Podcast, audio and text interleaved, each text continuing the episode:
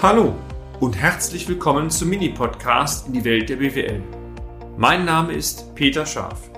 Ich bin Unternehmensberater mit Leib und Seele und gemeinsam gehen wir den Problemen der BWL auf den Grund. Kurz, kompakt, unverständlich.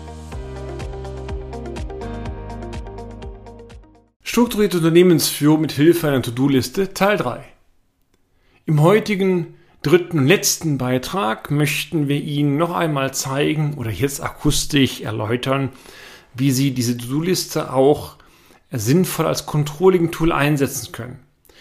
Und das funktioniert nur dann, wenn Sie neben den Maßnahmen im Vorfeld auch diverse Spalten mit sinnvollen Stichworten beziffert haben. Ich darf mal kurz rekapitulieren, um was es denn geht.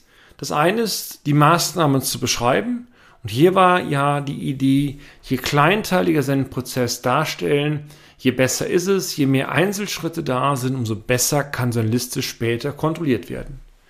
Dann ist es wichtig, konkrete Stichworte zu verwenden. Und da ist unsere Empfehlung, nehmen Sie mehrere Spalten und pro Spalte nur ein Stichwort, sodass Sie später mit den Filterfunktionen, bei Excel heißt das Autofilter, dann diverse Stichworte wunderbar selektieren können. Was brauchen wir noch? Nun, wir müssen Zuständigkeiten definieren mit der Idee dahinter, pro Maßnahme einen Projektverantwortlichen oder eine Projektverantwortliche definieren. Die hat dann, der hat dann die Hoheit des jeweiligen Projektes und dazu noch dann eine Vertretung implementieren, die dann ja sowohl entweder als Team oder im Vertretungsfall dieses Projekt, diese Maßnahme weiter federführend übernimmt. Und dann kann man auch mit diesen Zuständigkeiten sehr schön selektieren, ob nicht manche Mitarbeitende viel zu viel Maßnahmen haben, ob die Verteilung sinnvoll ist und all die Fragen, die da eine Rolle spielen. Zielführend ist es weiterhin zu definieren, wann denn diese Maßnahme angelegt worden ist. Und das empfiehlt sich am besten mit der Eingabe einer entsprechenden Kalenderwoche. Und ich meine, im letzten Beitrag hätte ich bereits geäußert, wenn Sie Maßnahmen haben, die über ein Jahr hinausgeht, dann äh, geben Sie die Kalenderwochen so ein, dass Sie zuerst das Jahr davor stellen und danach die Kalenderwoche, sodass, wenn Sie mit Filterfunktionen arbeiten, immer die Jahre untereinander korrekt aufgelistet sind. Sollte eine Maßnahme bereits begonnen sein, oder das wird ja der Fall sein, nicht bei allen, aber vielen, und dieser Beginn dann nach dem, nach dem Aufgabedatum liegt, dann kann man eine Spalte in Arbeit einsetzen mit der Idee, wenn Sie dort einklicken und ein Kreuz setzen, springt diese Liste auf Basis von Ampelfaden also auf Orange. Man kann also sehen, da arbeitet man schon dran. Und konsequenterweise muss noch eine Spalte erledigt sein. Erledigt bedeutet dann, wenn Sie dort ein Kreuz setzen oder diese Spalte anklicken, dann springt die Ampel auf grün. Grün bedeutet, dieser Einzelschritt ist entsprechend erfolgreich abgearbeitet. Wie immer, man kann sämtliche Felder entsprechend formatieren, so dass sie optisch sehr schön visualisieren. Wenn Sie zu viele Farben verwenden, dann wird es zu bunt, macht keinen Sinn. Und vor allen Dingen neben die einzelnen Maßnahmen rechts noch Felder ansehen, wo Sie Kommentierungen, Stichworte ähnliches hinterlegen können.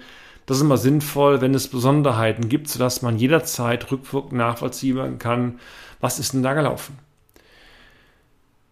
Als Kontrollmedium ganz entscheidend noch eine Spalte einzubauen, Thema Verzug.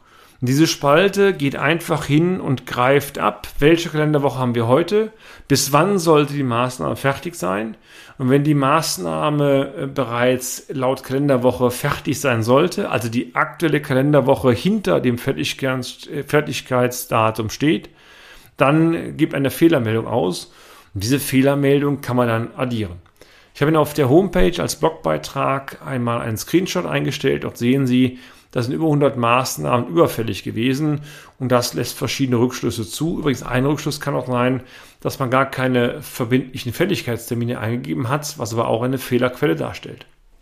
Also durch diese Filterfunktion und Fehlerfunktion kann man so eine Liste eigentlich problemlos fast unendlich laufen lassen und trotzdem sehr zielgerichtet nach Spalten, nach Bereichen konkrete Maßnahmen selektieren oder auch zum Beispiel sich nur die Maßnahmen anzeigen lassen, die noch in Arbeit sind oder die überfällig sind oder oder oder. Und dann kann man Exporte daraus starten, die man dann einzelnen Mitarbeitenden zur Verfügung stellt, sodass es eine Mastertabelle gibt und die anderen eher Richtung Aufträge oder Arbeitsanweisungen gehen. Ganz offen, wie war denn so Ihr Eindruck? Ist natürlich akustisch schwieriger, als wenn man das Ganze mit Screenshots als Blog lesen kann. Ich, wir sind sicher, dass mit einer solchen Vorgehensweise und das, was ich Ihnen erläutert habe, soll nur ein Beispiel darstellen, Sie auch in der Lage sind, sehr komplexe Themengebiete wunderbar gut zu steuern. Mein Tipp, mehrfach geäußert, achten Sie nur darauf, dass Sie in sehr vielen kleinen Schritten vorgehen und die mit genug Stichworten versehen, sodass Sie später vernünftige Informationen haben, wie Sie auch filtern können.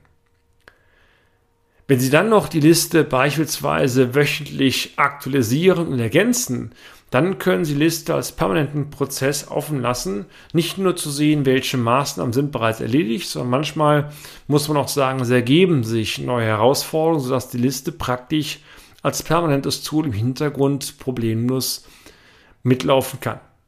Unter uns Sollten Sie auch noch die Hausbank im Nacken haben, die dann ein Controlling erwartet oder noch ein Aufsichtsgremium, ist auch mal so der Fall, dann ist es vielleicht sinnvoll, dass Sie Listen auch mit konkreten Daten archivieren, sodass jederzeit rückwirkend nachvollziehen können, wer, welchen Sachstand der Bearbeitung hatten Sie bis zum Zeitpunkt XY. Die kann man auch wunderbar nehmen, wenn man mehrere ähm, mehrere Leute im Team hat, sodass alle den gleichen Sachstand haben oder sie Drittfirmen einspannen bei EDV-Projekten oder oder oder, die dann jederzeit einen konkreten Überblick haben. Das Schöne dabei, alleine schon dadurch, dass sie durch eine solche Liste praktisch gezwungen werden, ein Thema, ein Umsetzungsprojekt kleingliedrig aufzuschreiben oder zu skizzieren, Allein schon das dürfte eine Fülle von Aha-Effekten geben. Könnte das so klappen? Nee, vielleicht nicht. Komme ich weiter? Fehlen mir noch Informationen? Brauche ich externes Know-how? Allein schon das allein, das heißt das Befüllen der Liste und sich auseinandersetzen, das gibt Ihnen eine Fülle von mehr Erkenntnis für Ihr Unternehmen. Versprochen. Es geht nicht darum, die Liste Liste wegen zu pflegen. Es geht darum, eine klare Tools zu haben, mit denen man vernünftig Unternehmen führen kann. Ach ja, wenn Sie ein Rohgerüst dieser Liste von uns haben wollen, kein Problem, kontaktieren Sie uns einfach info at scharf-office.de und beziehen sich dann kurz auf diesen Blogbeitrag. Natürlich senden wir Ihnen die Liste dann als Excel-Dokument einfach zu und Sie haben die erste Basis, mit der Sie, ich nenne es mal, so ein bisschen klimpern können. Bis zum nächsten Mal. Ihr Peter Scharf. Und damit sind wir auch schon am Ende des heutigen Podcasts. Haben wir Ihr Interesse geweckt? Fein. Dann besuchen Sie uns doch einmal auf unserer Homepage unter www.scharf-office.de und schalten Sie auch beim nächsten Mal wieder ein auf eine kleine Reise in die Welt der BWL. Ihr Peter Scharf.